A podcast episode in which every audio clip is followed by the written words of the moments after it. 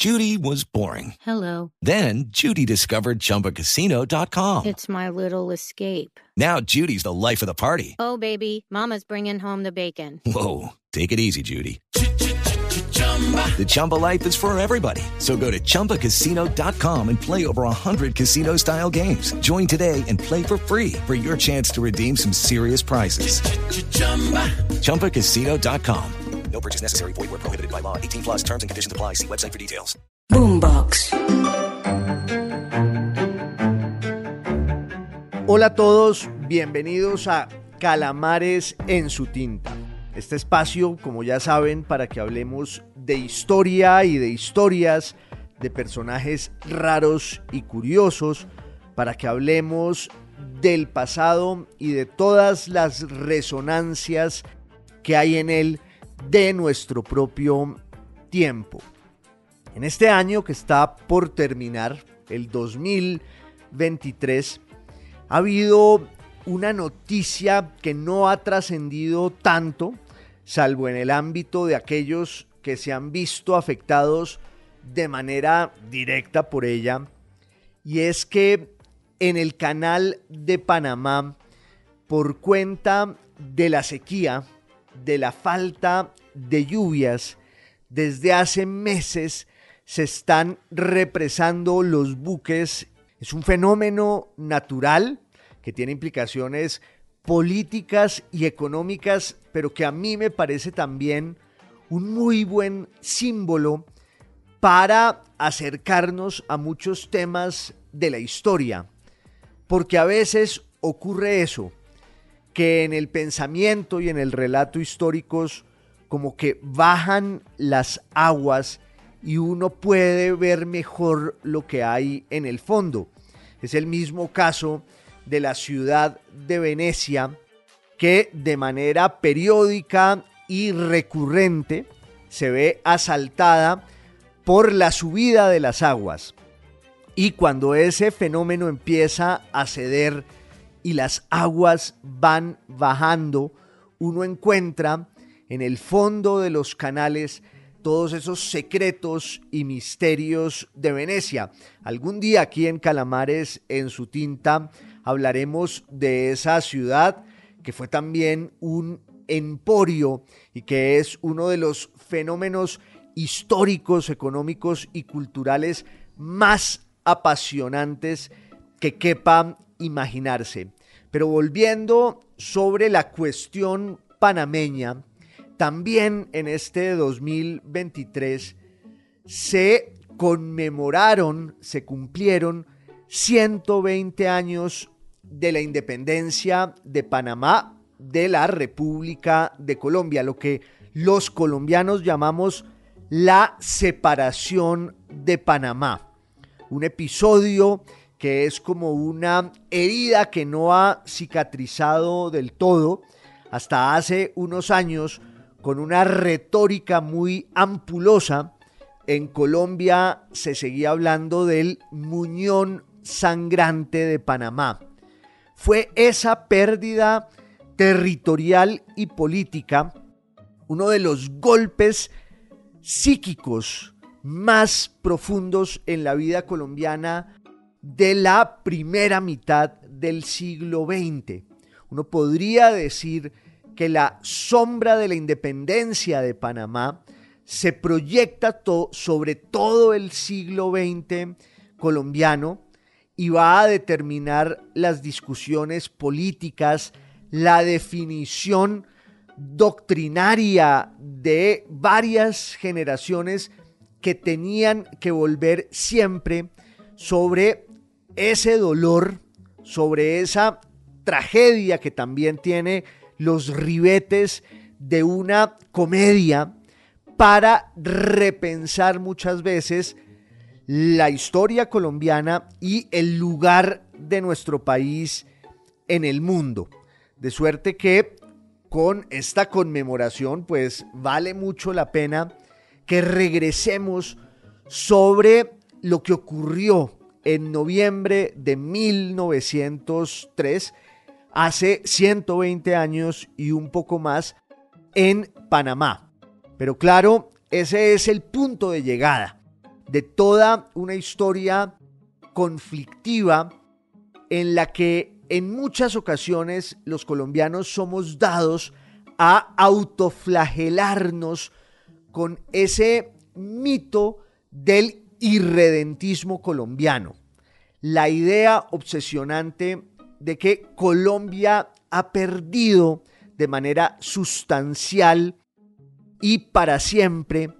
pedazos grandísimos de su alma y de su territorio que se fueron por agua gracias a la mediocridad, la negligencia y la precariedad de nuestras clases dirigentes, nuestra incapacidad militar y política,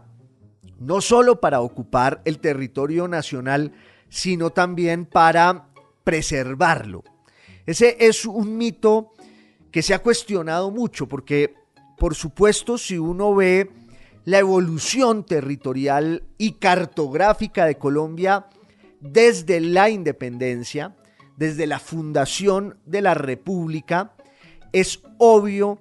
que el territorio no solo ha cambiado, sino que se ha reducido de manera significativa. Pero ese es un fenómeno, ese es un proceso que se da siempre en los países incipientes, en la configuración territorial de todos los estados nacionales que empiezan su andadura, hay unas variaciones que se van dando a lo largo de los años y hasta de los siglos, más en el contexto de América, de la América española, de la América latina,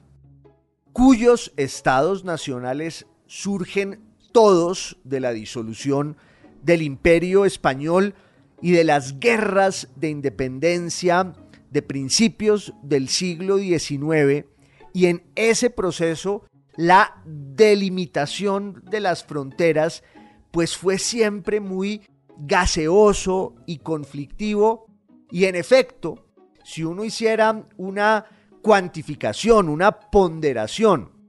del territorio que ha perdido Colombia desde la Gran Colombia hasta nuestros días, pues podría meter allí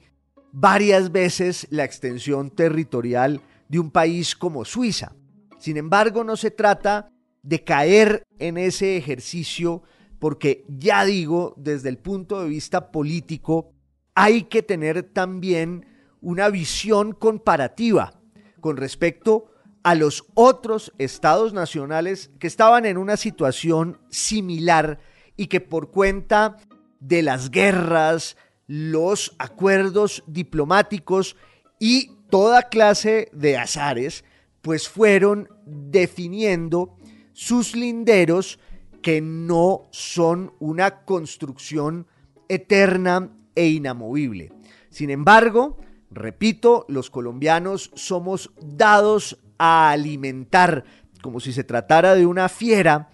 ese mito del irredentismo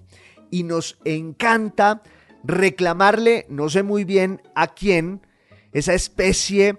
de cercenamiento sistemático del territorio nacional. Ese mito va acompañado con el del abandono del Estado y la imposibilidad de los gobiernos centrales de llegar a todos los rincones de la patria, como se decía también de manera muy pomposa hasta hace no mucho.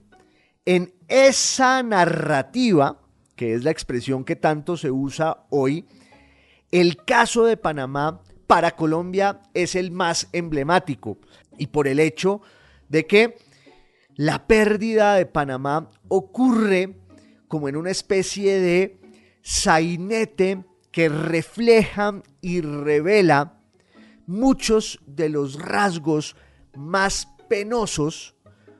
según muchos, de la clase dirigente colombiana, sobre todo a finales del siglo XIX y a principios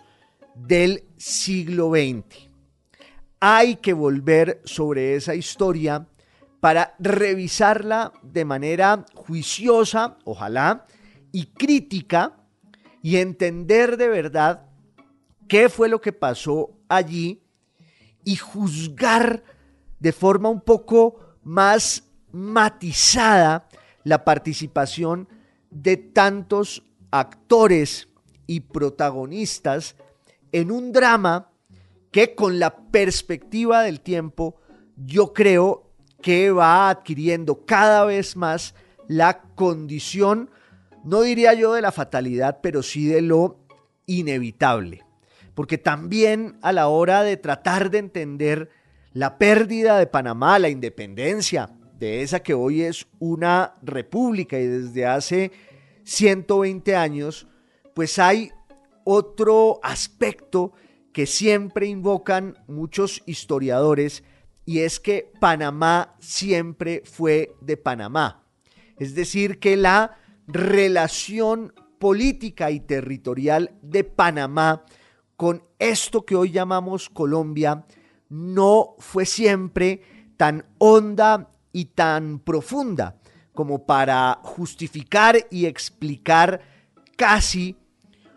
una relación entrañable que en el momento de la separación hubiera significado de verdad en términos sentimentales, afectivos y psicológicos para Colombia una renuncia insoportable, que de alguna manera sí lo fue,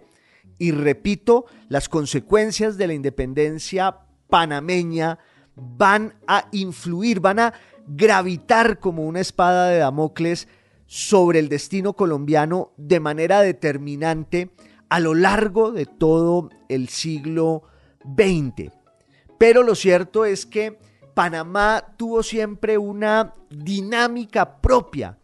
casi desde el momento mismo del descubrimiento y las primeras horas y las primeras proezas de la conquista y la colonización españolas, entre otras porque fue ese el escenario del descubrimiento heroico del llamado Mar del Sur, es decir, el Océano Pacífico. Y desde ese momento estaba muy claro que Panamá iba a tener una relevancia estratégica en el orden imperial, en el orden comercial de las colonias y los españoles mismos desde el siglo XVI, desde el siglo XVII, tratan de intuir allí todas las posibilidades de abrir una ruta entre el Caribe y el Pacífico. Era esa una obsesión que deslumbraba y desvelaba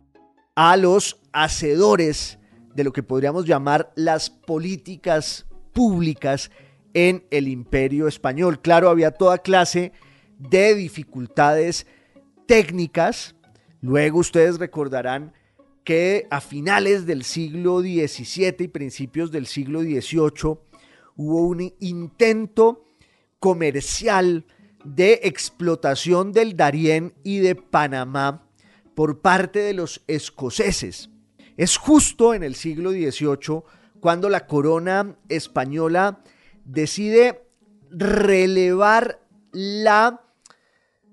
autoridad y la potestad que tenía el virreinato del Perú con respecto a la audiencia panameña. Se había creado el virreinato de la Nueva Granada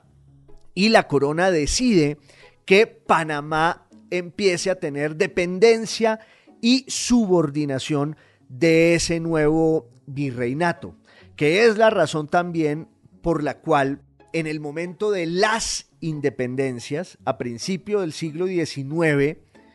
pues Panamá se sitúa primero con respecto al imperio español, ya completamente en Barrena, y en 1821 se va a consumar, se va a completar el proceso de la independencia panameña, pero a causa de la influencia de Bolívar y de la gesta de la independencia colombiana, los panameños entienden que es un buen negocio, una buena posibilidad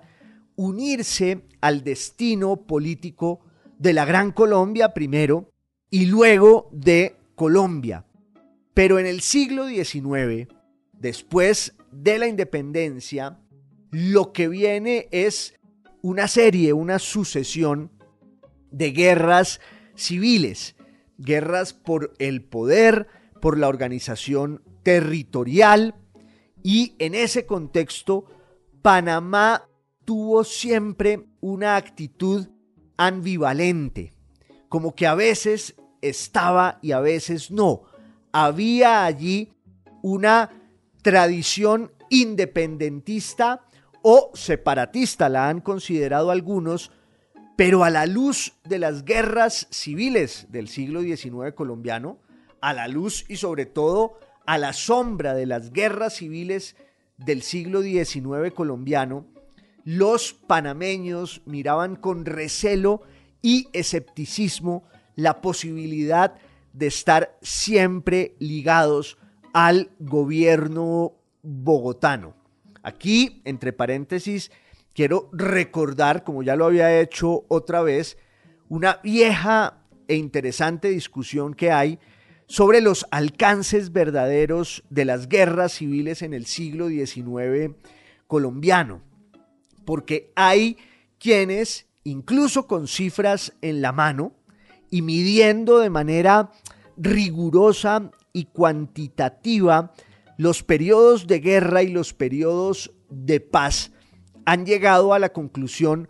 de que es más un mito y una leyenda la idea esa también apocalíptica de que los colombianos nos estamos matando desde el principio de los tiempos y en particular desde que somos república. Hay quienes han matizado esa idea de que el signo del siglo XIX colombiano es la guerra civil. Yo creo que más allá de ese debate que, insisto, es cuantitativo y que obviamente abre todas las posibilidades de la discusión y de las tesis y las antítesis, más allá de ese debate, está muy claro que después de la independencia sí se establece el recurso permanente de la guerra civil para definir quiénes se van a quedar con el poder. Detrás de esa guerra civil permanente o detrás de esas guerras civiles que siempre tienen un contexto muy particular y unas causas locales y regionales que no hay que olvidar, detrás de esa estela de confrontaciones en el siglo XIX colombiano, lo que hay son tres cuestiones fundamentales. Una, la que podríamos llamar la cuestión religiosa, es decir, la disputa sobre el lugar de la Iglesia Católica en la vida civil y política de la República que acaba de nacer. Los alcances verdaderos del poder de la Iglesia y también de el Estado como un ente civil que aspira a una legitimidad que trascienda los valores religiosos muy enraizados en la cultura católica colombiana, pero es obvio que el Estado independiente, el Estado republicano, necesita un nuevo credo, que es justamente el del orden civil. Pero la influencia territorial, la influencia cultural, política, hasta jurídica de la iglesia, por no hablar del ámbito económico, era tan grande que fijar esos linderos fue también uno de los temas esenciales en la configuración de la identidad de los partidos en la Colombia del siglo XIX. La otra gran cuestión que tiene algo que ver con la cuestión religiosa es la cuestión territorial, es decir, la organización del espacio y el poder del Estado central con respecto a el poder de las regiones, donde había unas dinámicas militares y económicas que muchas veces reñían con la aspiración de que hubiera un gran Estado central que irradiara su autoridad sobre el territorio nacional. Es la discusión del federalismo, de la que hablamos en la segunda salida, si ustedes lo recuerdan, de Calamares en su tinta. Había quienes eran partidarios de un Estado central fuerte y había quienes eran partidarios, un poco con la inspiración de los Estados Unidos, de crear una federación en Colombia, es decir, una fragmentación del poder de la autoridad que residiera mejor en las élites regionales y en la constitución de una serie de estados que se iban uniendo más bien por una voluntad política, constitucional y jurídica que era la ficción de la nacionalidad. Pero esa es otra de las cuestiones de fondo en las guerras civiles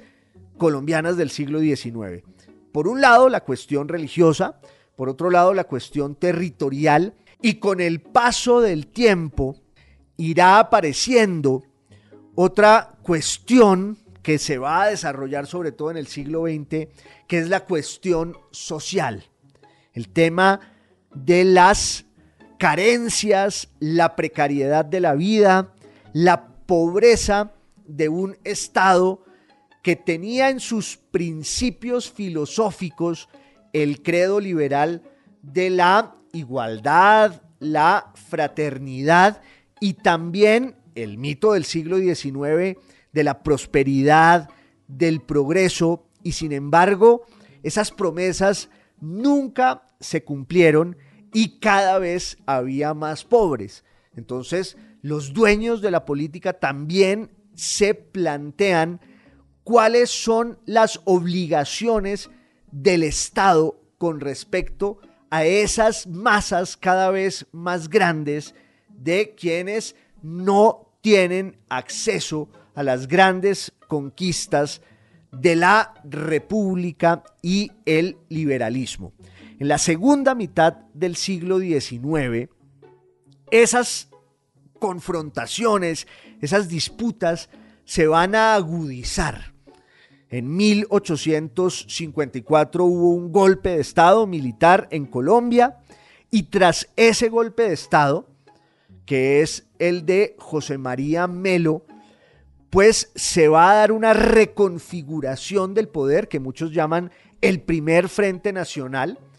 y las élites de un sector del liberalismo y también de un sector del conservatismo se van a unir para darle una redefinición política a Colombia en torno a la idea del federalismo que va a ir avanzando desde 1858, luego hay otra guerra civil entre el año 59 y el año 61, y viene la proclamación de los Estados Unidos de Colombia en 1863. Eran nueve estados soberanos, Antioquia, Bolívar, Cauca, Cundinamarca, Panamá, Santander, Tolima, Magdalena y Boyacá, si no lo había mencionado antes. Ustedes ven ahí el nombre de Panamá, que de hecho fue el primer estado independiente, el primer estado soberano que se crea en la tradición del federalismo colombiano de la segunda mitad del siglo XIX. En 1856 Panamá ya tiene unas atribuciones de autonomía e independencia que van a abrir el camino, el modelo de lo que Colombia irá logrando con el paso del tiempo en esta segunda mitad del siglo XIX, marcada eso sí por el contraste entre las aspiraciones teóricas de la política y de las constituciones, entre otras la gran constitución liberal y federalista y radical de 1863, firmada en Río Negro, en Antioquia, pero había un contraste entre esa especie de mundo ideal que estaba formulado allí en la constitución y la realidad de la vida, de la vida económica, de la vida política, el tema de la seguridad, el tema de la ocupación del territorio, el tema del bienestar. Y al final, para muchos de los artífices de esa Colombia federal y radical, que tiene su modelo en la Constitución de 1863, pues hay que empezar a moderar y a matizar los excesos teóricos de ese sueño. Hay un sector del liberalismo, comandado por un gran personaje de esa época que se llama Rafael Núñez, que empieza a ver con mucho recelo lo que son las consecuencias y los efectos de ese radicalismo, de ese federalismo sin freno. Al final, esa deserción de unos liberales radicales moderados, llamémoslos así, pues va a producir una nueva coalición política, este es un resumen, que en últimas es la que va a lograr la caída de ese régimen federalista, radical, liberal, en el cual además había una doctrina anticlerical muy agresiva. Y obviamente hay una reacción de los sectores más conservadores, de los defensores del catolicismo, que terminan aliándose con los desertores del radicalismo y surge un nuevo orden político que se va a consagrar desde la guerra de 1885 y la promulgación de la Constitución de 1886. En ese proceso siempre se habla de la alianza entre un personaje práctico, realista, de mundo, viajadísimo, costeño, como Rafael Núñez, que venía del liberalismo, y la figura de don Miguel Antonio Caro, que era un gigante del pensamiento, de la filología, de la teoría y la filosofía políticas. Caro era un grandísimo traductor de los autores latinos de la antigüedad. De hecho, tradujo la Eneida de Virgilio y cuando Jorge Luis Borges leyó la versión castellana de Caro, creyó que era el original y cuando luego, años después, en Ginebra, en Suiza,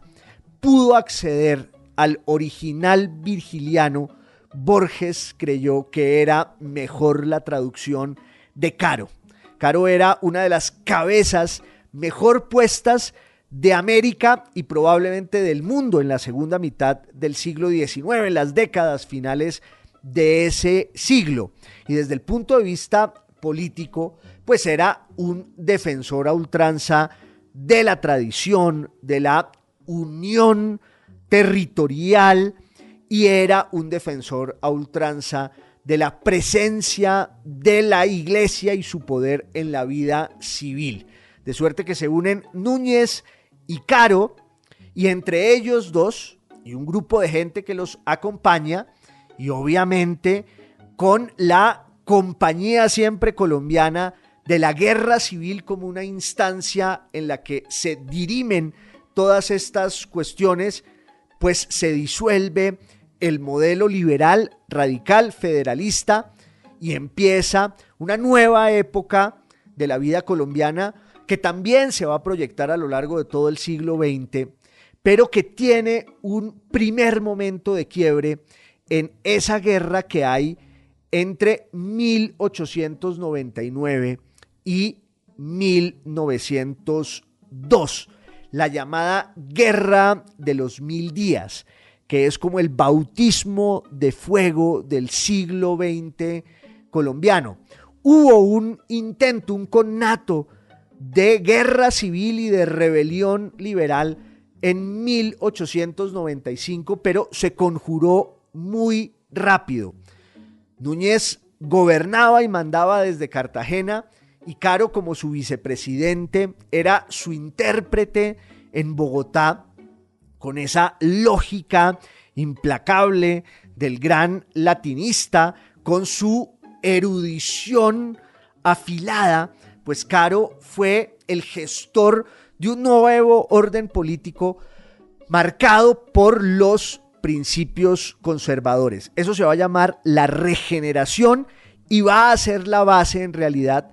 de lo que con el tiempo se va a denominar la hegemonía conservadora. Los conservadores se adueñaron del poder, se adueñaron de la burocracia y entre 1899 y 1902 hay una guerra atroz, que es la guerra de los mil días, que es un poco el arquetipo de las guerras civiles en Colombia, porque también es la bisagra entre las guerras del siglo XIX y eso que en el siglo XX luego se va a llamar la violencia con letras mayúsculas, es decir, la guerra civil no declarada entre el Partido Liberal y el Partido Conservador. El foco de la guerra de los mil días estuvo, por un lado, en Cundinamarca, un poco en Boyacá y en el Tolima,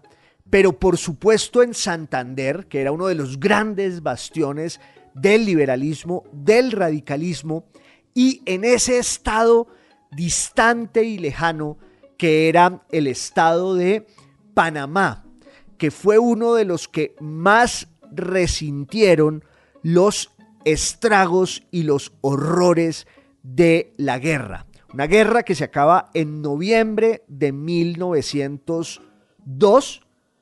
En medio de la guerra hubo hasta un golpe de Estado al interior del propio gobierno conservador, porque el presidente legítimo, que era Manuel Antonio San Clemente, era tan anciano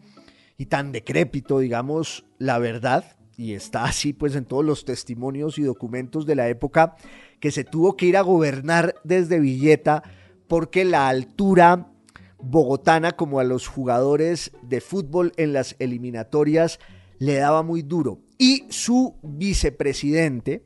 que era el señor Marroquín, casi tan eh, anciano y provecto, se decía entonces, como el presidente, que era San Clemente, pues urde, teje un golpe de Estado van y le quitan el poder en Villeta o en Sasaima o donde, o donde estuviera el señor San Clemente. Y entonces ahora Marroquín era el que gobernaba desde Bogotá con una visión que también se ha tratado de desentrañar y describir muchas veces de forma muy crítica porque en ella oscilamos entre la exaltación de la cultura, la erudición, el conocimiento expresado sobre todo en una bellísima tradición colombiana que es la de la devoción por la lengua española. Muchos de estos protagonistas de la política colombiana a finales del siglo XIX habían sido también los fundadores de la Academia Colombiana de la Lengua. Y había como una obsesión por expresar en el dominio gramatical una vocación política de orden y autoridad. Sobre eso escribió un ensayo magistral Malcolm Dees, el colombianista inglés que señaló cómo la gramática, que parece ser una ciencia a la vez tan elevada y muchas veces tan minuciosa, se volvió aquí en Colombia un territorio de batalla para que desde el desciframiento de los gerundios, los participios y el que galicado, cada agente político acreditara su inteligencia y sobre todo su apego por una noción del orden y de la autoridad que por supuesto funcionaba como una metáfora perfecta entre la lengua, la gramática, el poder e incluso la ocupación del territorio. Pero la otra visión de esa tradición política de los gramáticos al mando, los gramáticos en el poder, es la de su desprecio por todas aquellas realidades que se escapaban a ese molde hispánico y jerárquico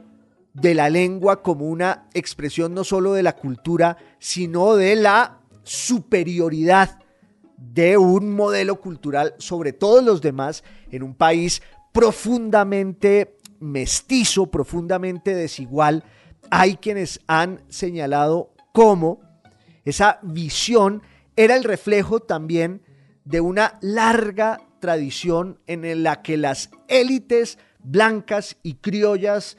colombianas, incluso desde la colonia, establecieron una teoría en la cual la tierra caliente,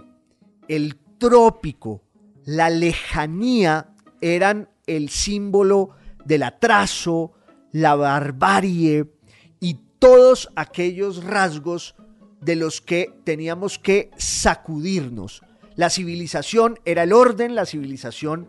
era la élite bogotana tomando chocolate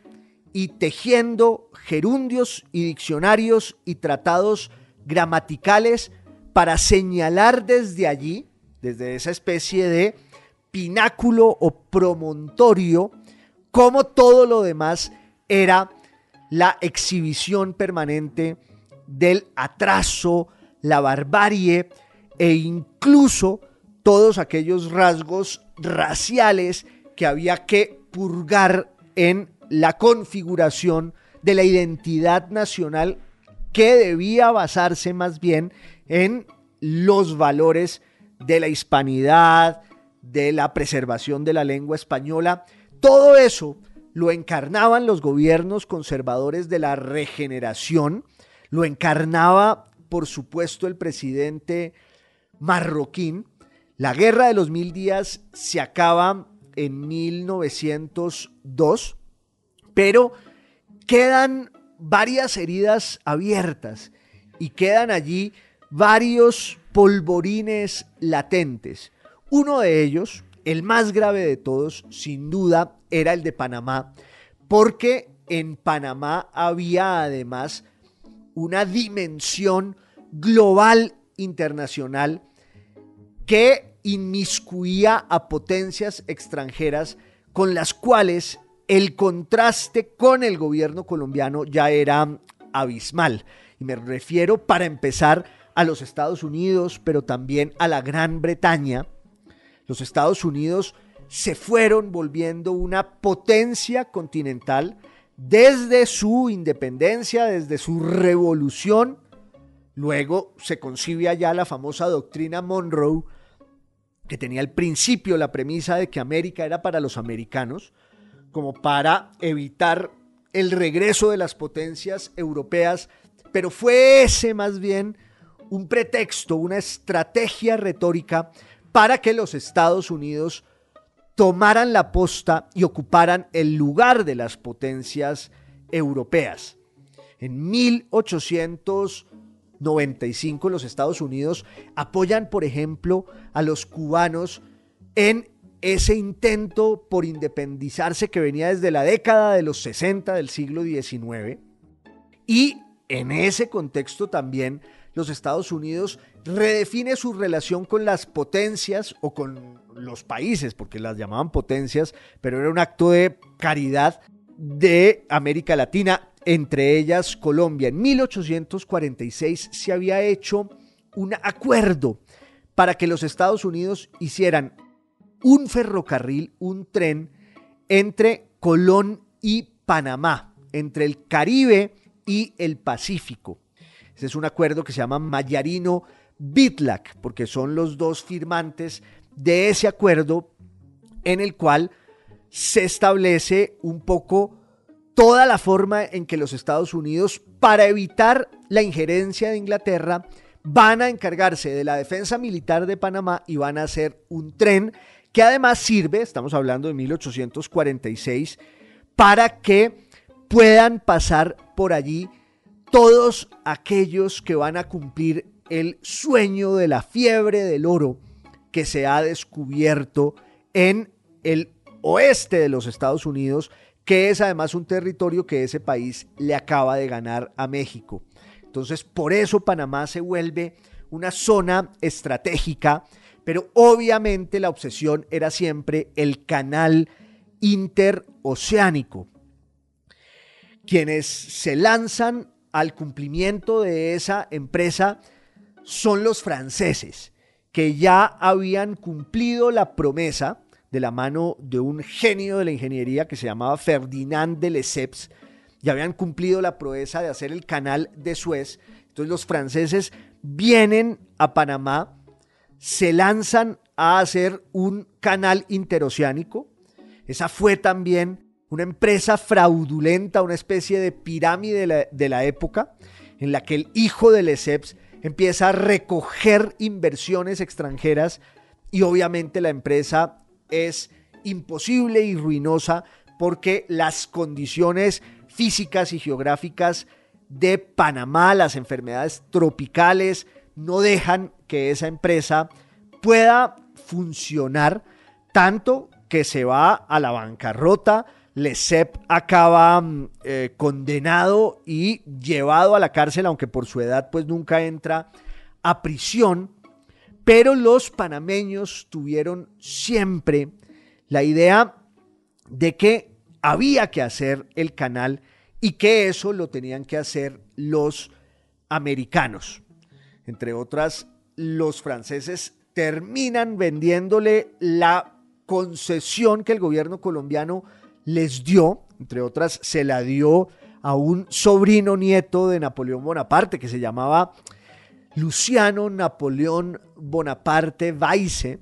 que es quien negocia con el gobierno colombiano y después termina entregándoles a los americanos la potestad de que sean ellos los que se queden con esa concesión, ante lo cual el gobierno colombiano protesta, pero claro, el gobierno colombiano necesitaba siempre la caja, el dinero contante y sonante para sufragar los gastos de la guerra y se fue plegando a ese mandato, a ese imperativo de que iban a ser los americanos los que hicieran el canal interoceánico. Finalmente hay una serie de negociaciones en medio de la guerra de los mil días con los embajadores colombianos en Washington. Primero el señor Carlos Martínez Silva, después José Vicente Concha y al final Tomás Herrán. Y ellos llegan a la conclusión eh, con visiones muy enfrentadas y con un sainete diplomático de despechos y desplantes, pero todos ellos llegan a la conclusión que coincide con la de los dueños del poder político en Panamá, que hay que darles a los americanos la explotación del canal interoceánico. Los Estados Unidos al final le ofrecen a Colombia 10 millones de dólares y mientras dure la concesión, aunque al principio se pensaba que fuera a perpetuidad, 250 mil dólares anuales. Ese tratado, que se llama el Tratado Herrán-Hay, llega al Congreso colombiano en 1903. El presidente de los Estados Unidos era un personaje que se llamaba Theodore Roosevelt, que además después fue Nobel de Paz en 1906 que se había destacado como un héroe en la guerra en Cuba y que combinaba su creatividad teórica con una vocación práctica y política descomunal. Era realmente un animal del poder en todos los sentidos de la palabra y el Congreso colombiano en agosto de 1903 niega el tratado en el que Colombia termina concediéndoles a los Estados Unidos una especie de eh, parte de la soberanía nacional para que allí sean los americanos los que, sirviéndose entre otras de lo que se estableció cuando el arreglo para el tren y para el ferrocarril hagan el canal interoceánico. Y obviamente los panameños y muchos de los grandes políticos colombianos presionaban porque el Congreso colombiano aprobara esa medida, ese tratado, porque si no era así, iba a haber una revuelta, iba a haber un brote separatista, sedicioso, que fue lo que ocurrió entre el 2 y el 3 de noviembre de 1903. Ya todo estaba mm, arreglado. Los Estados Unidos iban a apoyar a los rebeldes, los Estados Unidos le dieron un portazo al gobierno de Colombia, las escaramuzas militares son realmente de tragicomedia. Hubo un uh, militar colombiano, Jorge Martínez, en un barco que se llamaba el Bogotá, nada menos y nada más, que trató de cañonear a la ciudad de Panamá y las únicas víctimas mortales fueron un chino, consumidor de opio, que se llamaba Wong Kong Yi, que iba de la mano de un burro que fue el otro héroe de la independencia panameña. Y claro, hubo más encuentros y desencuentros, pero ya estaba muy claro que Panamá se iba a independizar porque el gobierno colombiano en el páramo de Bogotá, en la distancia, en la lejanía, no podía hacer mucho y entre el soborno y el poderío de los gringos no había cómo conjurar la revuelta. Entre otras, un periodista panameño de aquellos días dijo, pero si buena parte de los que en Bogotá se oponen a nuestra independencia y aún a la presencia americana aquí no conocen el mar. Es un poco la caricatura de esa visión, cierta también, desdeñosa y torpe de una élite blanca que consideró siempre que la tierra caliente era un estigma y era el símbolo de una barbarie de la que nos teníamos que curar. Pedronel Ospina, uno de los grandes militares y políticos de aquel tiempo, que después fue presidente de la República y el gran beneficiario de la indemnización que los Estados Unidos le dieron a Colombia por la separación de Panamá que gana las elecciones en 1922, Pedronel Ospina llegó al Palacio Presidencial donde estaba Marroquín y Marroquín le dijo, don Pedronel, tuvimos hoy la contrariedad de la pérdida de Panamá, pero tengo la dicha de volverlo a ver en esta su casa, porque habían tenido una discusión que los había alejado. También se le atribuye a Marroquín la frase esa, ¿de qué se quejan? Me entregaron un país y les devuelvo dos. Algún día volveremos sobre las consecuencias de la separación de Panamá, para empezar el gobierno de Rafael Reyes y una caracterización de todos esos personajes que como el hijo de Marroquín, don Lorenzo, hacían castillos medievales en la sabana de Bogotá mientras Panamá se iba por agua. Pero hoy, sirviéndome de la conmemoración de los 120 años de la independencia panameña y de las aguas que bajan en las esclusas y contienen allí a los barcos que no pueden atravesar de un mar al otro. Quería hablar de este tema en Canamares en su tinta, que ustedes saben que es podcast, es video podcast y es radio también. Un abrazo a todos.